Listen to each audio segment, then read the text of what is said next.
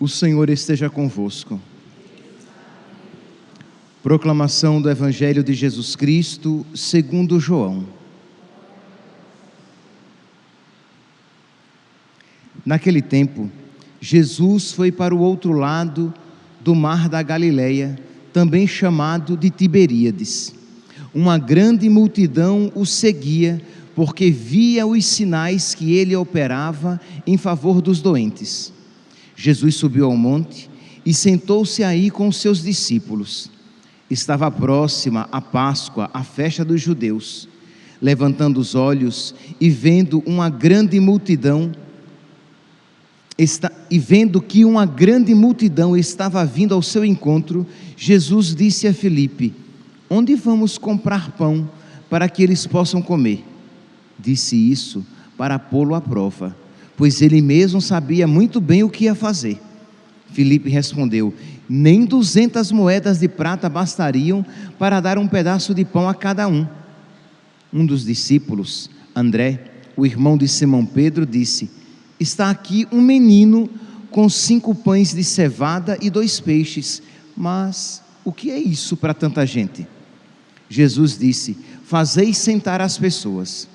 Havia muita relva naquele lugar e lá se sentaram aproximadamente cinco mil homens.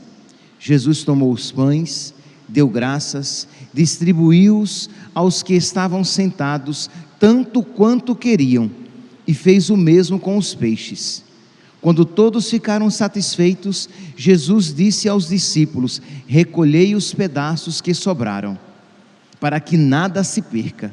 Recolheram os pedaços e encheram doze cestos com as sobras dos cinco pães deixadas pelos que haviam comido. Vendo o sinal que Jesus tinha realizado, aqueles homens exclamavam: Este é verdadeiramente o profeta, aquele que deve vir ao mundo. Mas, quando notou que estavam querendo levá-lo para proclamá-lo rei, Jesus retirou-se de novo, sozinho, para o monte palavra da salvação.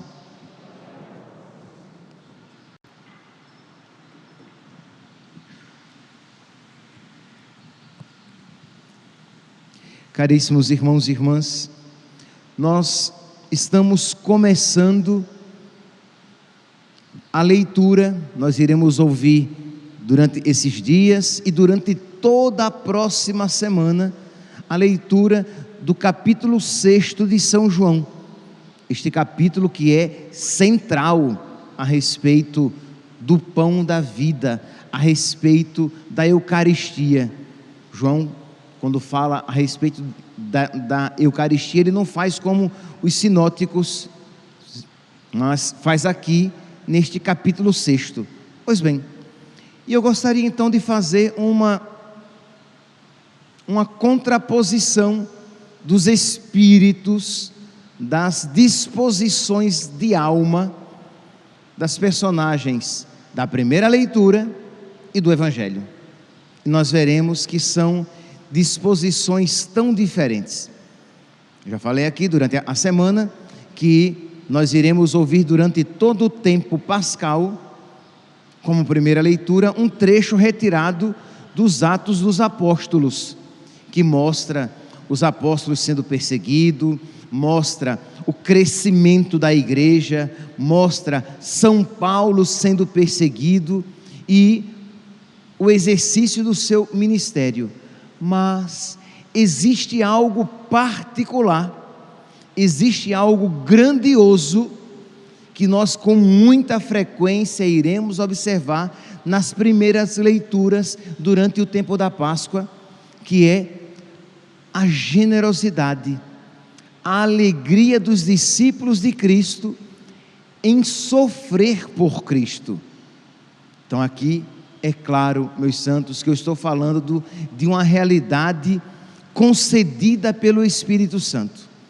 Isto é, nós, por nós mesmos, somos incapazes desta manifestação de alma, dessa disposição interior mas, como é verdade que nós estamos nos preparando para Pentecostes, para o envio público do Espírito Santo, mas desde a ressurreição, os apóstolos receberam o Espírito Santo.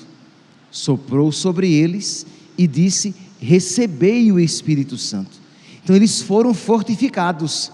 Aqueles que outrora tinham fugido da cruz, tinham fugido diante do escândalo de Jesus Cristo crucificado, eles agora, fortalecidos interiormente, eles querem apenas amar nosso Senhor. Eles querem apenas ser fiéis a nosso Senhor. Eles querem apenas se manter na amizade com nosso Senhor.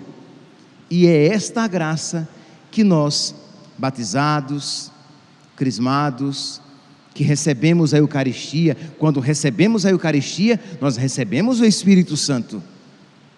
Lembremos-nos, quando você recebe a Eucaristia, você recebe o corpo de Cristo, mas você recebe a Trindade inteira.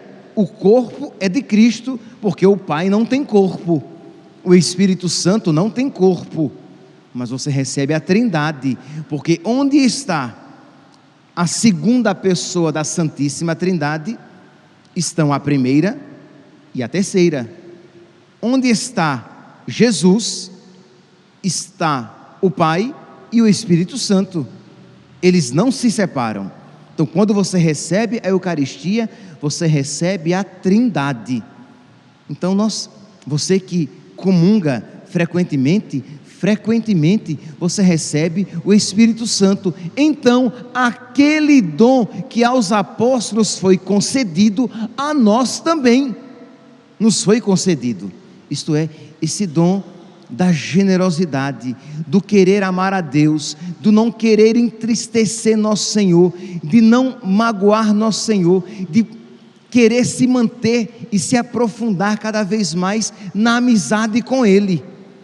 Então vamos então nessa sexta-feira, nesta última sexta-feira do mês de abril, quando nós nos preparamos para entrar no mês de maio, mês de Nossa Senhora, que é aberto com um dia de São José, primeiro dia de maio dedicados a São José.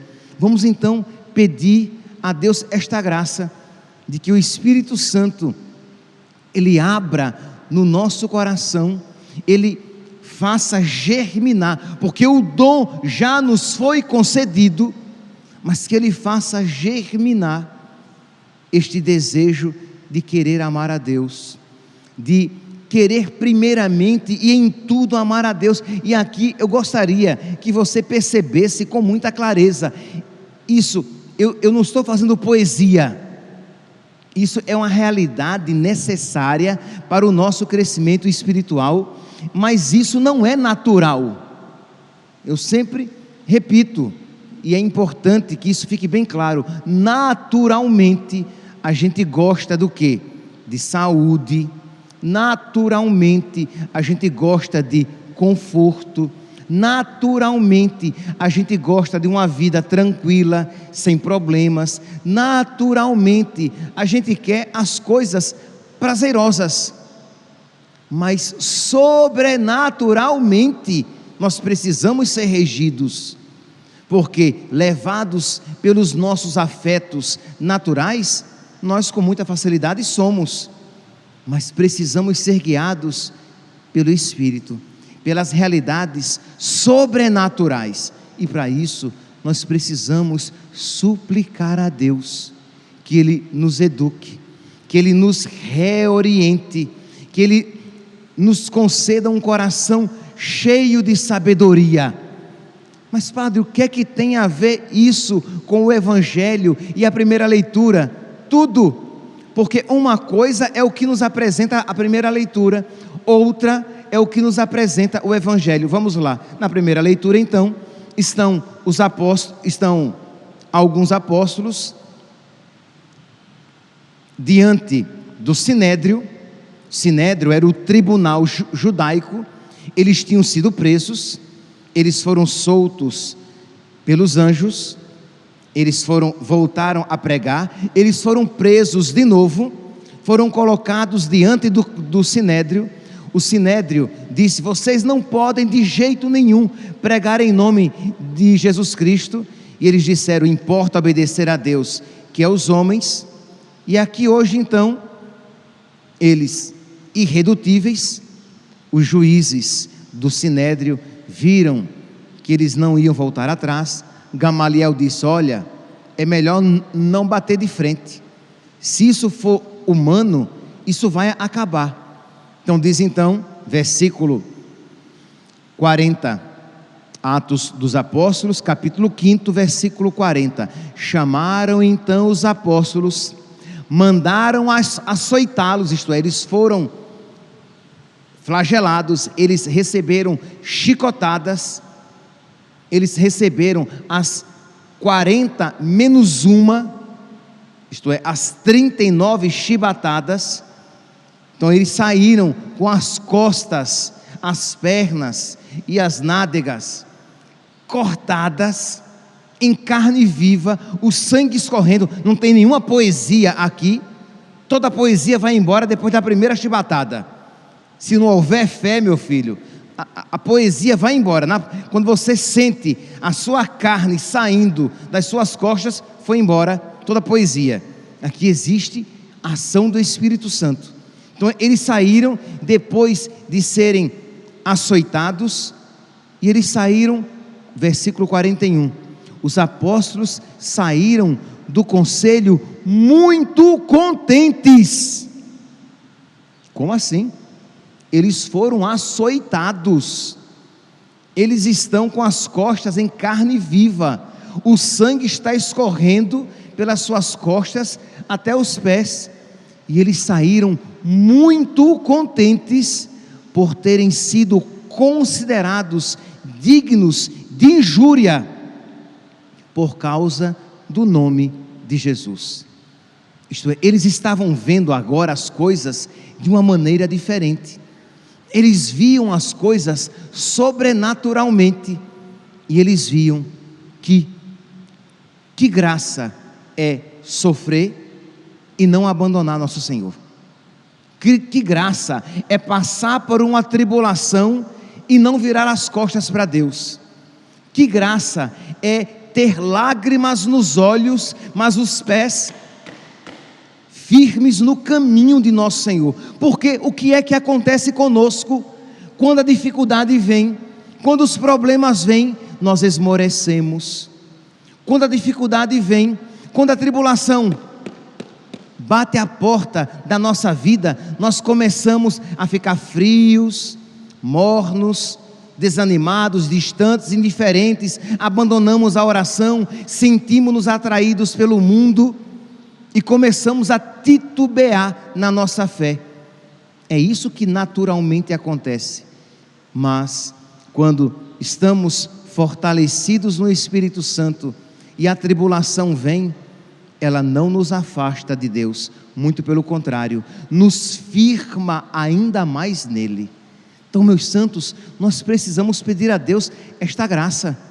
Eu não sei qual é a dificuldade pela qual você está passando dificuldade financeira, dificuldade familiar, dificuldade de saúde, dificuldade espiritual. Mas você deve fazer então com que esta dificuldade pela qual você está passando, faça com que você, num ato de amor puro, diga: Senhor, eu quero apenas estar contigo, eu não quero nenhuma outra compensação, eu não quero necessariamente que os meus problemas financeiros sejam resolvidos para que eu, eu assim e somente assim eu te ame e te siga.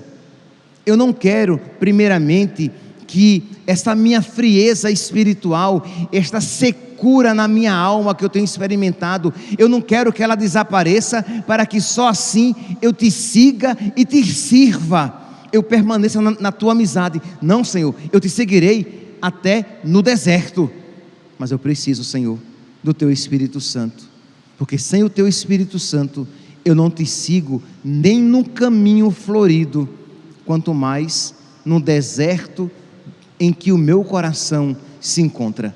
Então percebe? É pedir a Deus a graça desse amor puro, por Ele, não esperando que Ele nos conceda coisas, esperando que Ele tire do nosso caminho as dificuldades, para que eu o sirva, para que eu permaneça na sua amizade. Os apóstolos permaneceram na amizade de nosso Senhor, não obstante terem sido flagelados, açoitados.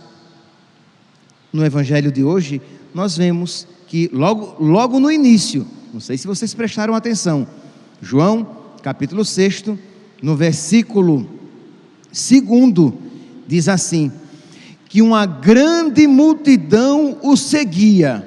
Por quê? Porque o amava. Uma grande multidão o seguia. Por quê? Porque tinha fé em Jesus. Uma grande multidão o seguia, porque via os sinais que ele operava em favor dos doentes. É legal seguir Jesus, ele cura, ele salva, ele liberta, ele concede prosperidade, ele resolve os seus problemas.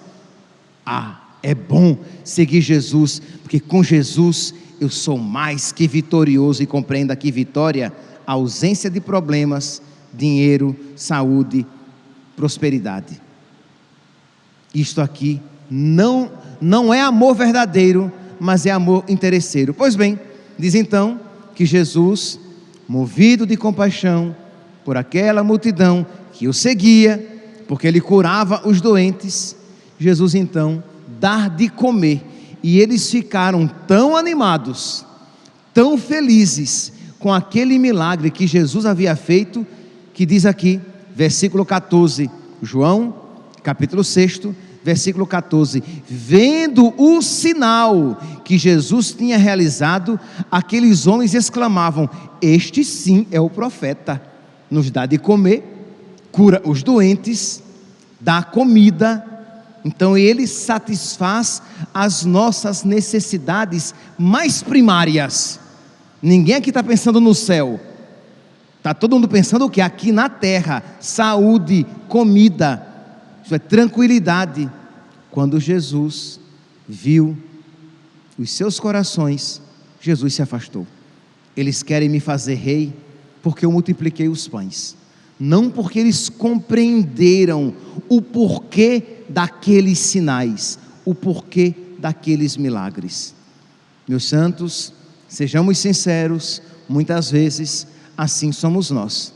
Quando o Senhor multiplica os sinais, quando o Senhor nos concede as graças sensíveis, nós somos fervorosos, nós somos generosos, nós somos fiéis, nós somos disciplinados. Mas quando as graças sensíveis começam a desaparecer, nós começamos a fraquejar, a desanimar, a esfriar. O salmo de hoje que vocês repetiram com tanta unção que eu quase acreditei, quase. Ao Senhor eu peço apenas uma coisa, e é só isso que eu desejo: habitar no santuário do Senhor. Mentira! Mentira, em plena liturgia vocês dizendo isso. É verdade mesmo? que ao Senhor vocês pedem apenas uma coisa, e é só isso que vocês desejam: habitar no santuário do Senhor, isto é, o céu. É isso o que nós precisamos desejar, mas não isso o que nós necessariamente estejamos desejando. Tantos desejos trazemos no coração e não, falo, não falo aqui necessariamente de desejos ilícitos, não. Desejos lícitos, mas desejos outros. Tantos outros desejos, e não apenas uma coisa, a partir da qual tudo mais se ordena e se organiza. Apenas uma coisa eu desejo: o céu, e tudo mais que concorrer para isso. Apenas uma coisa eu desejo: é te amar. E tudo mais de acordo com isso. Tudo que me fizer te amar mais, eu quero. Tudo que me fizer te amar menos, eu não quero. Tudo que me fizer ir para o céu, eu quero. tudo que me afastar do céu, eu não quero. Você está mesmo disposto a de verdade rezar este salmo tão bonito? Salmo 26 ou 27, de acordo com a tradução, você pode depois até mesmo pegar em casa e fazer esta oração. Ao Senhor, versículo 4. Salmo 26, versículo 4. Ao Senhor eu peço apenas uma coisa, e é só isto que eu desejo. Quando eu ouvi, eu creio em Deus Pai, a gente mente que nem percebe, né? E a resposta era: todos nós, ao Senhor eu peço apenas uma coisa, habitar no santuário eternamente. Eu digo, oh Senhor. Mas nosso Senhor, ainda bem que misericórdia e piedade é o Senhor, Ele é amor, é paciência, é compaixão. O Senhor é muito bom para com todos, sua ternura abraça toda criatura. Então Ele pacientemente ouve a gente piedosamente, com cara de santo, mentindo. Pois bem, ao Senhor eu peço apenas uma coisa, e é só isso que eu desejo: habitar no santuário do Senhor por toda a minha vida, saborear a suavidade do Senhor e contemplá-lo no seu templo. Meus irmãos, mas nós não podemos nos esquecer de que os salmos são mais do que nunca a oração de Cristo ao Pai. É verdade que isto não é verdade nos nossos lábios, mas é verdade que isso é muito verdadeiro nos lábios de Jesus. Jesus, que rezou este salmo, o rezou com toda a verdade, com toda a adequação ao Senhor eu peço apenas uma coisa, e é só isso que eu desejo: fazer a vontade do Pai. Eis que venho fazer com prazer a vossa vontade, Senhor. O meu alimento é fazer a vontade do Pai. Percebe que se você lê este salmo na sua ótica, isso dá vergonha. Mas se você reza este salmo, sabendo que quem o rezou primeiramente, e na liturgia aqui ele está, para isso nos lembrar, nós o rezamos com toda alegria, porque o Pai foi verdadeiramente amado pelo seu Filho, quando este salmo um dia ele rezou. Pensamos então, meus santos, nós queremos receber o Filho Queremos receber o corpo, sangue, alma e divindade de Jesus. Peçamos que Ele mude o nosso coração, que Ele mude os nossos sentimentos, que Ele mude os nossos afetos, para que cada dia, cada vez mais, com mais verdade, nós possamos dizer ao Senhor: Eu peço apenas uma coisa, e é só isso o que eu desejo: habitar no santuário do Senhor todos os dias da minha vida. Louvado seja nosso Senhor Jesus Cristo, para sempre seja louvado.